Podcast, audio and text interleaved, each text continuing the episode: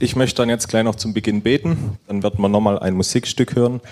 Und dann wird Gemeindepastor Thomas Schmidt uns zum Thema äh, Liebe Gottes äh, seinen Input geben. Vielen Dank, dass du da bist. Ich möchte dann jetzt noch beten. Ja, himmlischer Vater, vielen Dank doch jetzt für den neuen Morgen, wo du uns gibst, für den Sonntag, für den Ruhetag, wo wir doch ran dürfen. Ja, danke, dass wir uns doch jetzt auch hier versammeln dürfen, um Gottesdienst zu feiern. Aber wenn auch nicht alles wieder so ist, wie wir es früher mal gewohnt sind, ist doch, tritt doch immer mehr Normalität wieder ein. Vielen Dank doch auch, dass du in dieser Zeit ja deine Hand über unser Land gehalten hast, dass du uns doch wirklich vor Schlimmerem bewahrt hast, sodass noch ziemlich glimpflich davonkommen sind.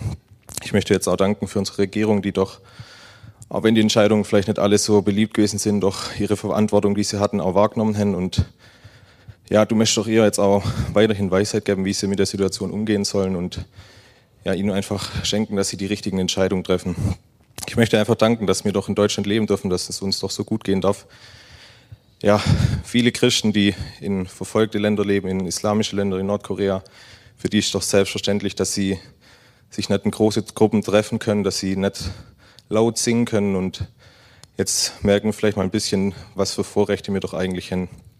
Möchte gerade diese Christen dir doch auch hinlegen. Bewahre du sie, stärke du sie und lass sie doch auch einfach ein Licht sein, dort wo sie sind.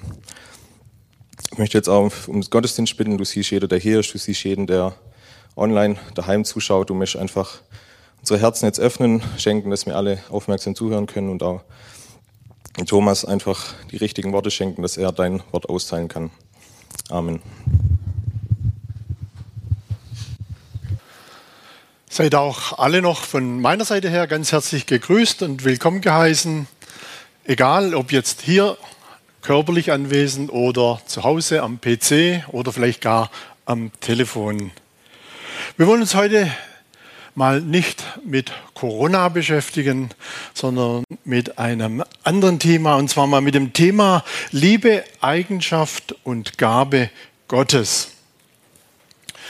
In der Vorbereitung, da habe ich mal das Wort Liebe in Google eingegeben und da sagte Google dann, dazu würde es 434 Millionen Ergebnisse geben. Wollte ich alle Ergebnisse lesen, die es da gibt, wäre ich heute nicht da. Ich würde immer noch lesen. Und ich würde auch noch weitere circa 1350 Jahre lesen, wenn ich jeden Tag 1000 Einträge lesen würde. Also Liebe muss doch etwas sehr Bedeutendes sein, was die Menschen beschäftigt. Scheint das Wichtigste im Leben der Menschen zu sein. Von dem Komponisten Wolfgang Amadeus Mozart, da wird erzählt, als er noch ein kleiner Junge war und sich dann mit seinen Eltern in einer Gesellschaft befand, da hat er diese seltsame Angewohnheit, dass er immer zu den Gästen hingegangen ist und gefragt hat, hast du mich lieb? Wenn derjenige bestätigt hat, hat er gesagt, hast du mich wirklich lieb? Ja, ich habe dich lieb. Und dann ging er freudenstrahlend zum nächsten. Sehnsucht nach Liebe. Jemand sagte mal, ohne Liebe ist alles nichts. Und genau diesen Gedanken greift Apostel Paulus im 1. Korinther 13 auf. Ohne Liebe ist alles nichts. Wer eine Bibel zur Hand hat, darf sie gerne aufschlagen. Wir lesen die ersten acht Verse aus 1. Korinther 13.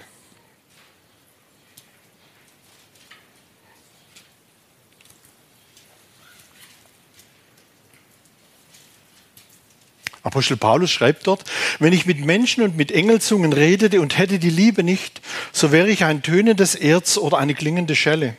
Und wenn ich prophetisch reden könnte und wüsste alle Geheimnisse und alle Erkenntnisse, hätte allen Glauben, so dass ich Berge versetzen könnte und hätte die Liebe nicht, so wäre ich nichts. Und wenn ich all meine Habe den Armen gebe und ließ meinen Leib verbrennen und hätte die Liebe nicht, so wäre mir's nichts nütze. Die Liebe ist langmütig und freundlich, die Liebe eifert nicht, die Liebe treibt nicht Mutwillen, sie bläht sich nicht auf. Sie verhält sich nicht ungehörig, sie sucht nicht das ihre, sie lässt sich nicht erbittern, sie rechnet das Böse nicht zu, sie freut sich nicht über die Ungerechtigkeit, sie freut sich aber an der Wahrheit. Sie erträgt alles, sie glaubt alles, sie hofft alles, sie duldet alles. Die Liebe hört niemals auf. Mal bis daher.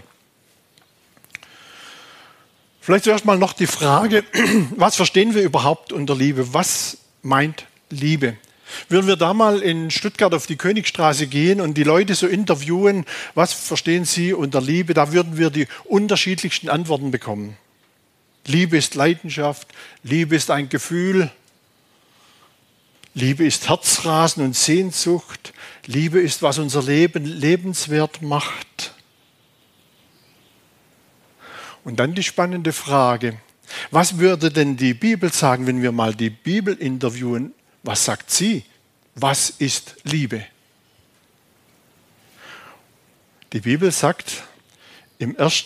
Johannes 4, Vers 8, Gott ist Liebe. Gott ist also der Ursprung aller Liebe und es ist eine Grundeigenschaft Gottes, Liebe. Und gleich ein Vers weiter lesen wir dann, 1. Johannes 4, Vers 9, dass Gott in dieser Liebe zu uns Menschen kam. Darin ist erschienen die Liebe Gottes unter uns, dass Gott seinen eingeborenen Sohn gesandt hat in die Welt, damit wir durch ihn leben sollen. Und da sehen wir diesen zweiten Aspekt. Also Liebe Gottes ist neben der Eigenschaft Gottes auch eine Gabe, die Gott gibt.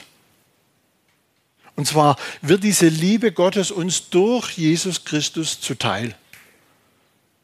Paulus beschreibt es in Römer 5, Vers 5 so, denn die Liebe Gottes ist ausgegossen in unser Herz durch den Heiligen Geist, der uns gegeben ist. Liebe als Gabe Gottes wird dem bekehrten und geistlich wiedergeborenen Menschen durch den Heiligen Geist zur Verfügung gestellt. Und das dann mit dem Ziel, diese Liebe weiterzugeben. Also wenn wir die Bibel interviewen würden, da würden wir dann auch sehen, das hat zweierlei zur Folge. Wenn wir diese Gabe Gottes, die Liebe empfangen haben, hat es zweierlei zur Folge. Nämlich erstens, wer Gott, Gottes Liebe erfahren hat, wird auch Gott lieben. Und zweitens wird derjenige auch seinen Nächsten lieben, und zwar so wie sich selbst. Und in 1. Korinther 13, da beschreibt nun Paulus genau diese Liebe.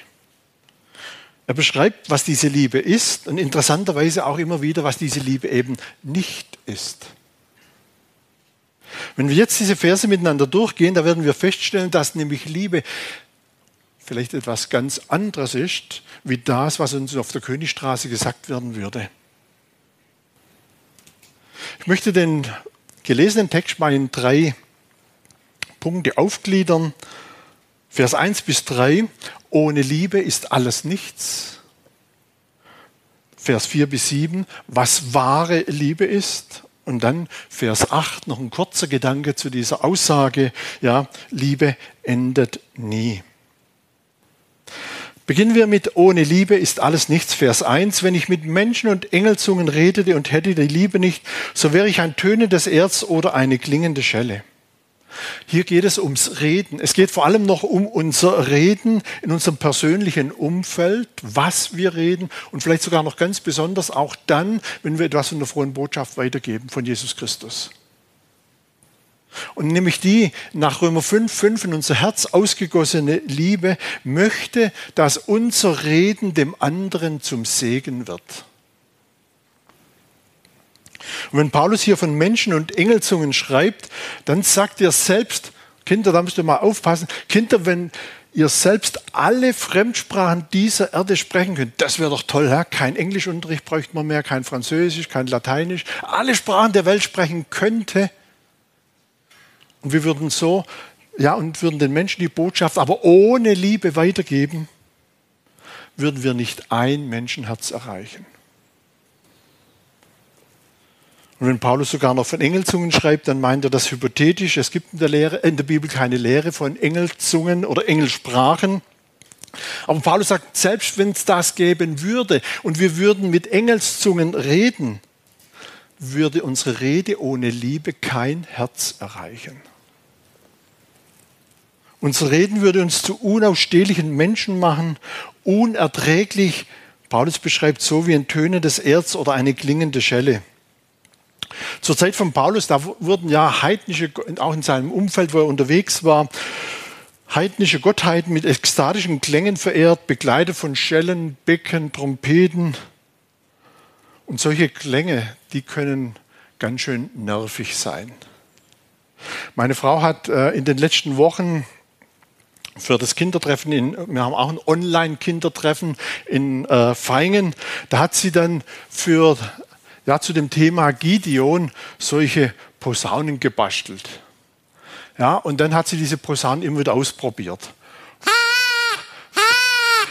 Ich kann euch sagen, das ging einem ganz schön auf der Wecker. Wenn dann jede Posaune auch noch getestet werden musste, gell, für all diese Kinder. Und da meint Paulus, wenn unser Reden nicht in Liebe geschieht, ist das genauso nervig wie diese Tröte. Da würden sich die Leute dann am liebsten die Ohren zuhalten. Vielleicht müssten wir uns manches Mal schämen über das, was wir reden, wenn unsere wahren Beweggründe, warum wir etwas sagen, bekannt wären. Wenn meine Predigt heute Morgen davon geprägt ist, dass ich wertgeschätzt werde, dass ich Beifall bekomme, dann wäre es ein Dreschen von leerem Stroh. Oder wenn das, was ich im Gespräch mit anderen sage, in Besserwisserei mündet und mir das nicht ein Anliegen ist, dass dem anderen es ja, zu etwas Gutem dient, sondern nur, dass ich zeige, ich weiß es besser, dann wird es wie diese Tröte unerträglich. Und wisst ihr, da kann ich dann sogar noch Bibelstellen zitieren. Es kann bei dem anderen schnell dazu führen, dass er sich die Ohren zuhält. Ohne Liebe. Der Philipperbrief beschreibt übrigens sehr treffend, was es bedeutet, entweder aus Liebe oder aus Eigennutz die frohe Botschaft weiterzugeben. Philipper 1, Vers 15. Einige zwar predigen Christus aus Neid und Streitsucht, eine Seite, andere aber auch in guter Absicht, diese aus Liebe wenn unser Reden, gerade auch noch, wenn wir die frohe Botschaft weitergeben, auch im persönlichen Umfeld, sei es zu Hause sogar vielleicht bei der Andacht, egal wo, wenn da unsere Rede das Herz des Zuhörers, des anderen erreicht werden soll, dann muss die Liebe das bestimmende Element sein. Die von Gott in unser Herz ausgegossene Liebe. Vers 2. Wenn ich prophetisch reden könnte und wüsste alle Geheimnisse und alle Erkenntnis und hätte allen Glauben, sodass ich Berge versetzen könnte und hätte die Liebe nicht, so wäre ich nichts. In 1. Korinther 14, Vers 1 bis 5, da zeigt der Apostel Paulus die Wichtigkeit der prophetischen Rede auf. Sie vermittelt, ja, die Frage ist, warum? Sie vermittelt den Menschen ja Gottes Wahrheiten, prophetische Rede, und das ist bis heute so, nämlich dann, wenn wir Wort Gottes, geoffenbarte Wort Gottes weitergeben, ist es auch prophetische Rede. Und da gibt Paulus uns zu verstehen, wenn wir am Sonntag Gottes Wahrheiten weitergeben ohne Liebe, ist es genauso viel wert, nämlich wie nichts. Oder ich möchte mal sagen, dann geben wir genauso viel weiter, wie hier auf diesem Blatt steht, nämlich nichts.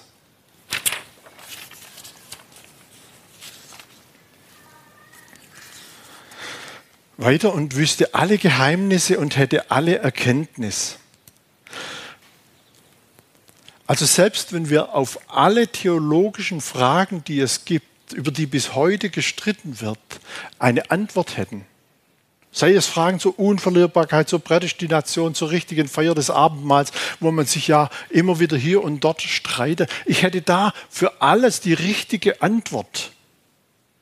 Und selbst wenn Luther mir gegenüber wie ein Waisenknabe erscheinen würde, was mein theologisches Wissen anbelangt,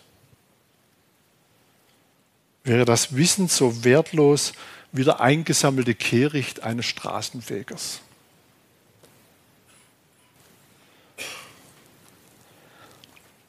Georg Müller, der Gründer einer segensreichen Arbeit unter Waisenkindern war eines Tages auf dem Weg in ein benachbartes Dorf, wo er predigen sollte und es zogen dichte ja, Regenwolken auf und er stellte fest, wie es da vor ihm schon stark regnete.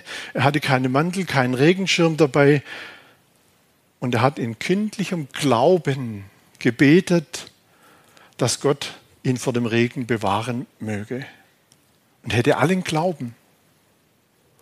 Georg Müller hatte diesen Glauben und stellt euch vor, der ging tatsächlich bis zu diesem Ort dorthin. Vor ihm regnete es, hinter ihm regnete es, der Boden war nass und er kam dort trocken an und die Gemeinde hat sich dort gewundert, wie konnte er hier nur trocken ankommen. Und da hinein sagt Paulus, und selbst wenn wir noch einen größeren Glauben hätten wie dieser Georg Müller, uns aber die Liebe fehlen würde, wäre unser Glaube nichts. Dieser Vers 2 sollte uns alle, die wir in irgendeiner Form auch biblische Wahrheiten, Offenbarungen aus Gottes Wort weitergeben, neu bewusst machen. Nur durch die vom Heiligen Geist geschenkte Liebe befähigt uns, die Herzen des Zuhörers zu erreichen.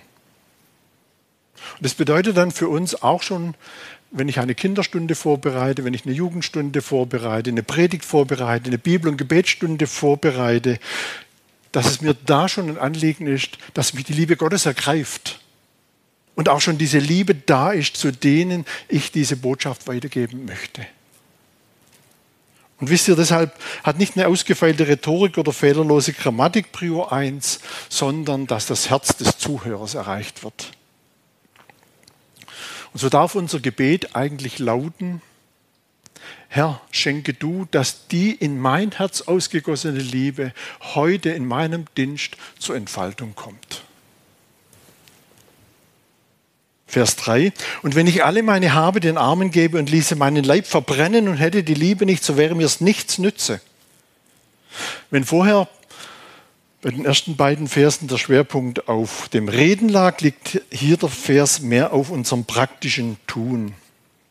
Es gibt ja tatsächlich immer wieder Menschen, die tatsächlich alles hergeben für die Sache Gottes und sich selbst mit, mit dem Notwend, Allernotwendigsten begnügen. Und auch da muss Paulus wieder aufmerksam machen, es ist nichts wert, wenn es nicht von der Liebe getrieben ist. Geben wird uns nur dann zum Segen, wenn es aus Liebe geschieht und auch den anderen zum Segen. So wie es Robert, Robert Chapman im 19. Jahrhundert in England lebte. Er wird auch übrigens Apostel der Liebe genannt. Er kam aus einem reichen Elternhaus, hatte eigentlich alles, ja, was man sich wünschen kann. Er wurde mit 20 Jahren Anwalt am Königlichen Gerichtshof in London. Drei Jahre später hatte er mit 23 schon sein eigenes Anwaltsbüro. Obwohl seine Eltern nicht gläubig waren, hat er angefangen, in der Bibel zu lesen. Das hat ihn irgendwo fasziniert und er versuchte dann nach biblischen Grundsätzen zu leben und scheiterte immer wieder daran. Er schaffte es nicht. Dann wurde er mal zu einem Gottesdienst eingeladen, er nahm sie nur widerwillig an, die Einladung, wurde dann aber so von der Predigt gepackt, dass er sich kurz darauf für Jesus entschied. Die Folge war, dass sich seine Familie und Freunde von ihm abgewandt haben. Er fand einen neuen Freundeskreis, und zwar unter Menschen in den armen Vierteln seiner Stadt. Für die Gemeinde war es schon bald ein normales Bild, dass Chapman am Sonntagmorgen zum Gottesdienst mit einer blinden Frau am Arm in den Gottesdienst kam, um sie zum Gottesdienst zu geleiten. Als er 28 Jahre alt war, verkaufte er alles, was er hatte, verschenkte all seinen Besitz, um sich ganz dem Herrn zur Verfügung zu stellen. Kurz darauf bekam er eine Einladung an einer Gemeinde, Pastor zu werden. Er stellte aber die Bedingung, er würde nicht gegen Bezahlung arbeiten und er würde das predigen, was Gott ihm aufs Herz legt. Er wurde angestellt in dieser Gemeinde, übernahm dort den Dienst predigte auch dann in den Armenhäusern. Er ging auf die Straße. Seine Straßenpredigten hielt er 70 Jahre lang. In geistiger Frische. Bald mietete er ein kleines Haus im Armenviertel, um auch um selber in diesem armen Viertel zu wohnen. und eine offene Tür für Gäste zu haben. Wenn ein Gast, kam, sagt er zu ihm, er soll dann abends seine Schuhe vor die Tür stellen, damit er sie, ihm dann die Schuhe putzen kann. Er pflegte immer morgens, mal gut aufpassen, morgens um 3.30 Uhr aufzustehen, um in eine Badewanne mit kaltem Wasser, die neben seinem Bett stand, hineinzusteigen und ein Bad zu nehmen. Ich glaube, da war er dann wahrscheinlich wach.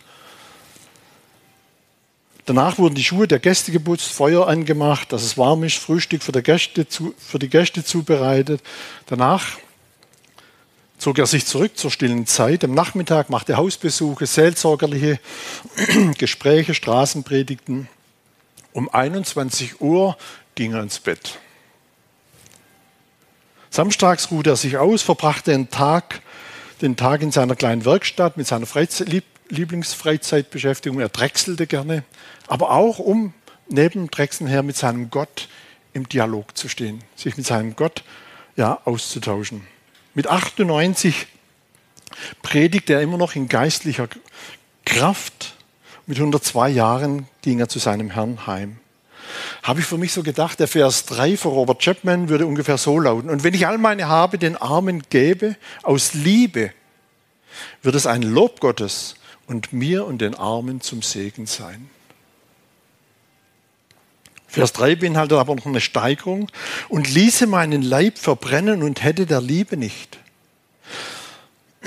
Hat mal jemand in einem Internetforum eine Umfrage gemacht, wer denn bereit wäre, für jemand anders zu sterben. Das Ergebnis war noch interessant, hat mich etwas überrascht. Circa 30 Prozent waren angeblich bereit, für eine nahestehende Person zu sterben. 20 Prozent sagten, würde ich niemals machen. 20 Prozent sagten, wenn ich mal älter wie 50 bin. Und ein knappes Drittel wollte die Frage nicht beantworten. Nun, wenn wir selbst zu diesen ersten 30 Prozent gehören würden und tatsächlich bereit wären, zumindest für eine nahestehende Person, für einen Bruder, für eine Schwester das Leben zu lassen, würden es nicht aus Liebe tun, sagt der Apostel Paulus. Es wäre nichts nütze. Aber im Umkehrschluss bedeutet dies, dass all unser Tun und all unser Geben dann dem anderen zum Segen und zum Nutzen wird, wenn es aus Liebe geschieht. Ein Mann, der hatte Schwierigkeiten beim Reden und sah auch vielleicht noch ein bisschen seltsam aus. Er stotterte sehr stark. Dieser Mann fragte sich, wie kann ich für Gott ein Zeugnis sein?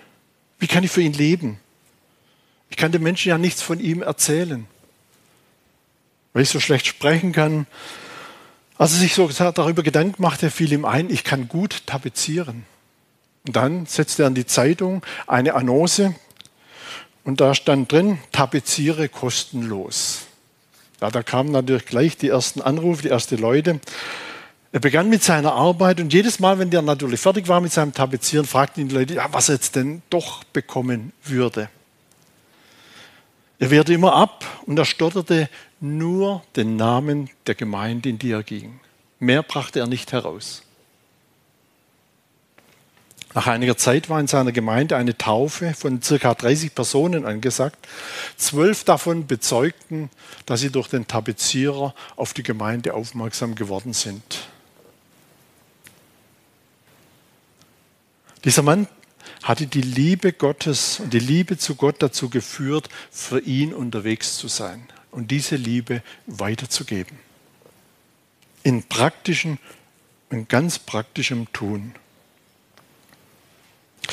Da dachte ich so für mich in der Vorbereitung, lass auch uns immer wieder mal stillstehen und fragen, Herr, was hast du mir für Gaben gegeben, mit denen ich dir aus Liebe zu dir und aus Liebe zu den Menschen dienen kann?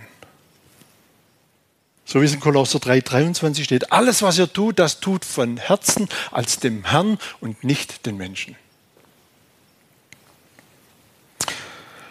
Ab Vers 4 werden nun die Eigenschaften der Liebe beschrieben, was Liebe ist, was Liebe nicht ist. Vers 4. Die Liebe ist langmütig und freundlich. Die Liebe eifert nicht. Die Liebe treibt nicht Mutwillen.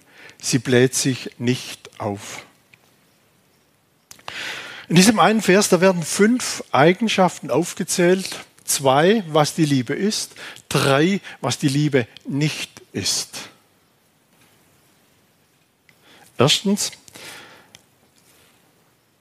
sie ist langmütig.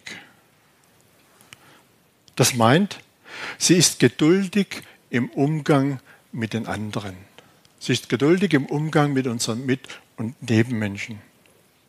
Wisst ihr, ich bin eigentlich auch eher so der Typ, der nicht gerade mit Geduld gesegnet ist, wenn ich es mal so sagen darf.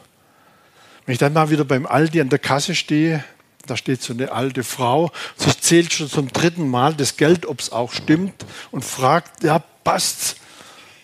Denke ich, wann geht's endlich weiter? Gell? Da braucht es Geduld. Fällt mir auch nicht leicht, geduldig zu sein wenn ich Menschen die frohe Botschaft weitergeben konnte, etwas aus dem Wort Gottes weitergeben konnte, vielleicht auch einen Rat weitergeben konnte und der wird einfach nicht gleich umgesetzt. Aber auch da möchte uns die Liebe, ich möchte es mal so sagen, mit einem langen Atem ausrüsten, damit wir geduldig sein können. Geduldig beim Aldi, geduldig in unserem Dienst. Die Liebe ist freundlich. Also selbst wenn ich mal in der Gemeinde, wo ich eigentlich erwarten könnte, immer in Liebe, dass mir immer in Liebe begegnet wird, selbst wenn ich da mal eine kurz angebundene Antwort bekomme oder gar beim Begrüßen übersehen werde, da lässt mich die Liebe trotzdem freundlich sein. Die Liebe eifert nicht. Das heißt, die Liebe sucht nicht im Rampenlicht zu stehen, setzt auch nicht die Ellbogen ein, sie ist nicht aufbrausend, sondern sie sucht ruhig das Gute für den Nächsten. Die Liebe treibt nicht Mutwillen. Das heißt, sie zerstört auch nicht vorsätzlich oder vielleicht fahrlässig Beziehungen. Sie deckt auch nicht fälschlicherweise Sünde zu. Sie nimmt den anderen und seine Bedürfnisse wahr. Die Liebe bläht sich nicht auf. Sie macht den anderen eben nicht klein, um selber groß herauszukommen. Da muss ich mich, da müssen wir uns auch immer wieder prüfen, wenn ich vielleicht über andere rede, was rede ich über sie und warum rede ich das, was ich jetzt sage, über sie? Ist es deshalb, um vielleicht besser dazustehen? Lasst uns das auch in unserem Alltag immer wieder mal fragen. Manfred Siebald, er singt in einem Lied, wenn ich über andere rede, rede ich so, wie wann er anwesend wäre. Ich glaube, das ist noch ein ganz guter Tipp. Wenn wir über andere reden, stellen wir uns einfach vor, er steht neben uns. Wenn wir jetzt diese Punkte alle betrachten, da stellen wir vielleicht noch schnell fest, da bin ich aber doch ziemlich überfordert, oder? Also das alles zu beachten, das zu leben, das entspricht auch nicht unserem menschlichen Wesen. Und deshalb müssen wir uns immer wieder neu bewusst machen, nicht wir müssen diese Liebe bewirken, sondern, ich wiederhole mich, diese Liebe ist durch den Heiligen Geist in unser Herz ausgegossen. Sie ist da. Das Einzige, was wir tun müssen, ist, sie in Anspruch nehmen. Es ist ein großer Unterschied, wenn mein Geldbeutel leer ist und das Bankkonto auch. Wenn aber auf dem Bankkonto genügend drauf ist, ist es gar kein Problem, wenn der Geldbeutel leer ist. Versteht ihr? Ich kann aus dem Vollen schöpfen. Und so ist es mit der Liebe auch. Und der Feind will uns immer wieder weismachen, du kannst das nicht. Dir fehlt die Liebe. Nein, die Liebe ist da, durch Jesus Christus in uns. Vers 5, sie verhält sich nicht ungehörig, sie sucht nicht das ihre, sie lässt sich nicht erbittern, sie rechnet das Böse nicht zu. Da werden drei weitere Eigenschaften aufgezählt, welche die Liebe kennt und was sie nicht ist. Ungehörig. Die Liebe ist nicht ungehörig. Oft hört man ja Eltern zu ihren Kindern sagen, gell, du, das gehört sich aber nicht. Kennt ihr das, Kinder? Ist das euch auch schon gesagt worden? Gehört sich aber nicht.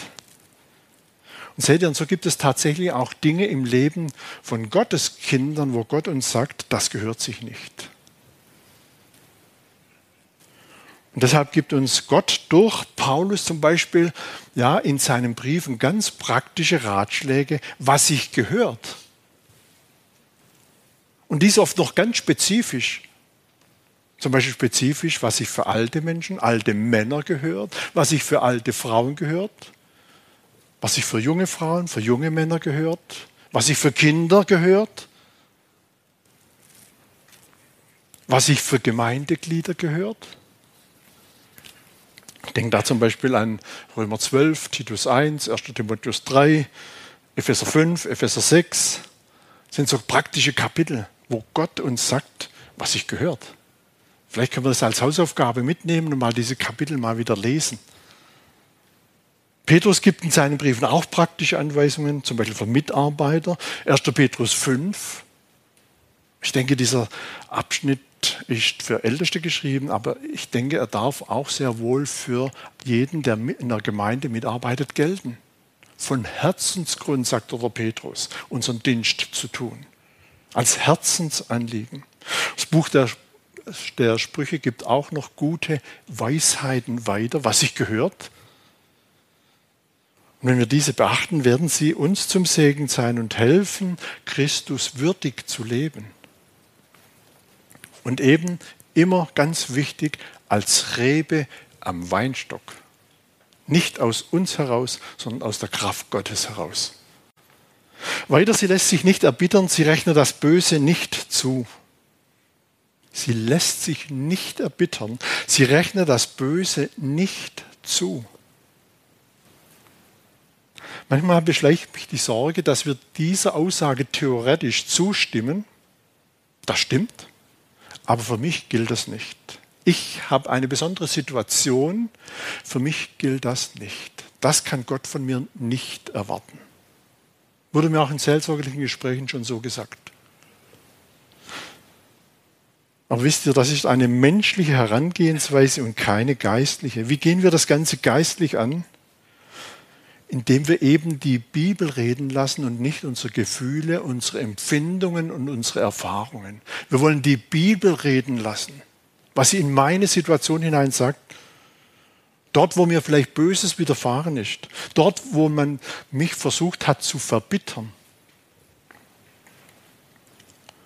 durfte da auch schon die Erfahrung machen, wenn ich gegen meine Gefühle, gegen alle logischen Argumente bewusst dem Herrn dann zum, im Gebet gesagt habe, Herr, und ich vergebe dieser Person, ich will es ihr nicht mehr zurechnen, dass ich tatsächlich die Erfahrung gemacht habe, wie sich da etwas gelöst hat und wieder Frieden in meinem Herzen eingekehrt ist. Aber es braucht diesen Schritt gegen alles Menschliche. Herr Jesus, er lehrt uns ja selber, im Vater unser und vergib uns unsere Schuld, wie wir vergeben unseren Schuldigern. Beat Abri hat mal gesagt, ein wiedergeborener Christ kann nie sagen, ich kann nicht vergeben, weil jeder wiedergeborene Christ die Kraft hat zu vergeben. Und wer dann in der Kraft des Heiligen Geistes in einer ständigen Vergebungsbereitschaft lebt, der verbittert nicht und er rechnet das Böse nicht zu. In der Geschichte vom Schalksknecht, ich denke, ihr kennt sie in Matthäus 18, da zeigt uns Jesus ja ein Geheimnis auf, wie es uns gelingen kann, stets zu vergeben. Das Geheimnis heißt eigentlich ganz einfach, denke doch mal daran, was Gott dir alles vergeben hat. Dann wird es dir leicht fallen, auch diese Kleinigkeit, die dir jetzt gerade begegnet ist, nicht zuzurechnen. Und dann werden wir nicht erbittern, sondern barmherzig sein. Und wir wollen auch bedenken, dass der Herr uns unsere Schuld nie mehr zurechnet, die vergeben ist. Nie mehr. Die wird nicht mehr mal wieder herausgekramt später, ja? Nie mehr. Und deshalb rechnen wir dem anderen die Schuld auch nicht mehr zu. Jemand hat Vergebung mal so definiert, ich verwende das Vorgefallene nie mehr gegen den anderen. Vers 6. Sie freut sich nicht über die Ungerechtigkeit, sie freut sich aber an der Wahrheit. Schadenfreude ist ja eine Freude, die sich über den Fehler eines anderen, über den Schaden eines anderen freut. Also wenn gerade mal da wieder einer neben das, äh, äh, gegen das schöne neue Auto des Nachbarn gefahren ist, da kann dann noch schnell der Gedanke kommen, geschieht ihm gerade recht dem Angeber. Gell? Warum muss seine Karosse auch da so präsentieren? Oder wenn der Kommilitone durch die Prüfung rasselt, das hat es Großmal auch mal verdient. Ich glaube, da gäbe es noch unzählige Beispiele für Schadenfreude. Wir können wahrscheinlich alle noch Beispiele erzählen. Aber was sagt uns die Bibel in Sprüche 17, Vers 5 dazu? Wer sich über eines anderen Unglück freut, wird nicht ungestraft bleiben. Harte Aussage. Gott ist ein Gott der Liebe, das wissen wir, haben wir heute gesehen. Aber Gott ist auch ein Gott der Gerechtigkeit. Und wenn wir Gottes Wort verlassen und uns der Schadenfreude öffnen, wird Gott in unserem Leben, ich drücke es mal so aus, korrigierend eingreifen. Er wird das Recht suchen. Bei mir und beim anderen. Es wird nicht ohne Folge für mich sein. Warum? Das erklärt der Hebräerschreiber in Hebräer 12, Vers 6. Den wen der Herr liebt, den straft, den erzieht er mit Strenge und wen er als seinen Sohn annimmt, dem gibt er auch Schläge. Wenn man so einen Bibelvers liest, was sticht uns da sofort in die Augen? Erziehen, Strenge, Schlagen, Strafe, oder?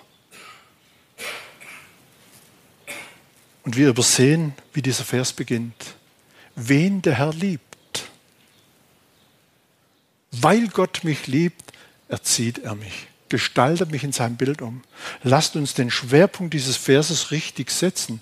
Weil Gott dich liebt.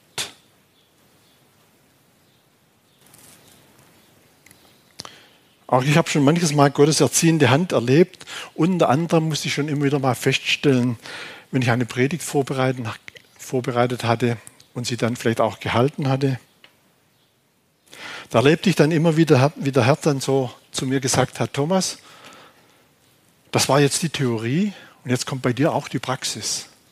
Wenn ich da zum Beispiel über Freundlichkeit gepredigt habe, da konnte es gut sein, du gehst raus und dann kommt schon jemand und schlägt dir mal so gegen das Schienbein. Und jetzt, wie sieht es aus mit der Freundlichkeit? Das, was du gerade noch gepredigt hast? Und da ist es gut, Gottes erziehende, aber auch liebende Hand dahinter zu erkennen. Die Hand und die Liebe Gottes, die möchte bei uns die Theorie zur Praxis werden lassen. Vers 7. Sie erträgt alles, sie glaubt alles, sie hofft alles, sie duldet alles. Sie erträgt alles. Also kann, mit, kann jeder mit mir machen, was er will. Ich muss es einfach ertragen. Meint das dieser Vers? Nein, das meint er nicht. Er meint, wir ertragen alles, was Gott in mein Leben hinein verordnet hat. Und ich kann es ertragen, weil Gott nicht nur es in mein Leben hinein verordnet, weil er mir auch die Kraft gibt, es zu ertragen. David hat es auch erkannt, er schreibt im Psalm 18, 31, Gottes Wege sind vollkommen, die Worte des Herrn sind durchläutert. Er ist ein Schild allen, die ihm vertrauen. Gott meint es gut mit uns. Sie glaubt alles. Auch diesen Vers dürfen wir nicht falsch verstehen. Also wir müssen nicht alles, was an uns herangetragen wird, vielleicht gerade auch noch in Corona-Zeiten, einfach glauben. Wir glauben nicht ungeprüft, was da an uns momentan so herangetragen wird. Wir glauben auch nicht jeder Theologie, die uns vermittelt wird, sondern wir machen es wie die Christen in Baröa, Apostelgeschichte 17. Dort lesen wir von ihnen was. Sie nahmen die Botschaft mit großer Bereitwilligkeit auf und studierten täglich die Heiligen Schriften, um zu sehen, ob das, was Paulus sagte, auch zutraf. Wir glauben alles, was Gott in seinem Wort schreibt. Wir sagen Ja zu 2 Timotheus 3,16, denn alle Schrift ist von Gott eingegeben, ist Nütze zur Lehre, zur Zurechtweisung, zur Besserung, zur Erziehung in der Gerechtigkeit. Dazu sagen wir Ja. Und das glauben wir alles. Sie duldet alles. Wie kann man im Leben alles erdulden, was uns da so oft auch begegnet? Die Diagnose des Arztes über eine schlimme Behinderung, äh, schlimme Behinderung des ungeborenen Kindes. Ich rede da aus Erfahrung. Der Verlust des Arbeitsplatzes in Corona-Zeiten. Der Verlust eines lieben Menschen, der viel zu früh von uns ging. Das Alleinsein, das vielleicht gerade jetzt in Corona-Zeiten noch besonders stark uns ja, zur Last wird. Auch diese Liste könnte man noch weiter fortführen. Notvolle Zeiten bekommen wir dann unter die Füße, wenn wir uns immer wieder neu uns Gottes Eigenschaften, seine väterlichen Eigenschaften bewusst machen. Wir können solche Tage, Monate oder gar Jahre, die uns schwer belasten. Und da gibt es, auch da könnte der ein oder andere von euch erzählen, wie vielleicht manche Not schon manches Jahr geht, können wir nur ertragen, wenn wir Zuflucht bei dem ewigen Gott finden. So wie es in 5. Mose 33, 27 steht, Zuflucht ist bei dem alten Gott unter den ewigen Armen. Und wisst ihr, im Licht der Ewigkeit, da wird dann zeitliches doch auch wieder klein.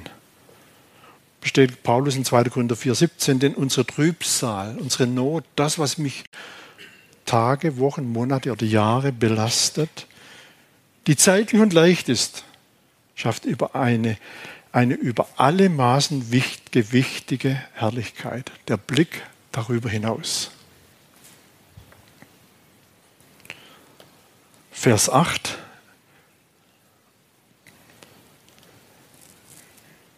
Die Liebe hört niemals auf.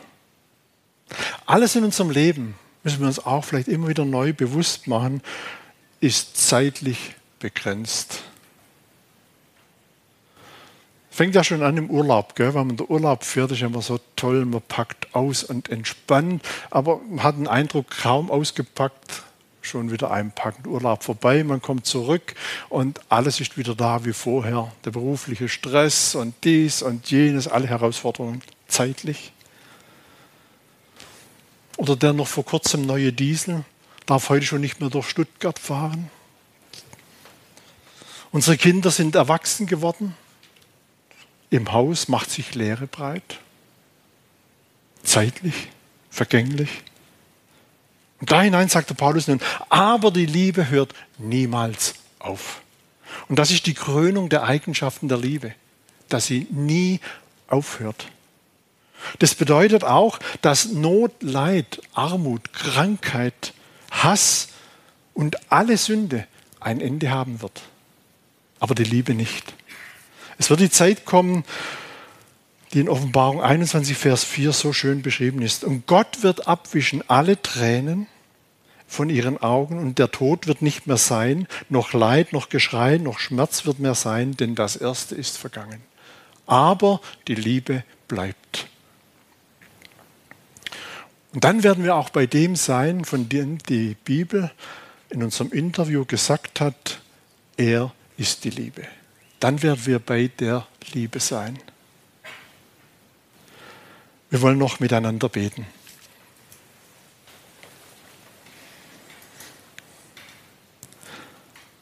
Vater im Himmel, habt du herzlich Dank für dein Wort, das du uns gegeben hast das uns auch heute Morgen wieder neu ernährt, gestärkt und ermutigt hat.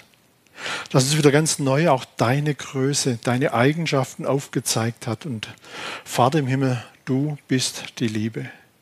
Du hast diese Liebe uns bewiesen in deinem Sohn Jesus Christus.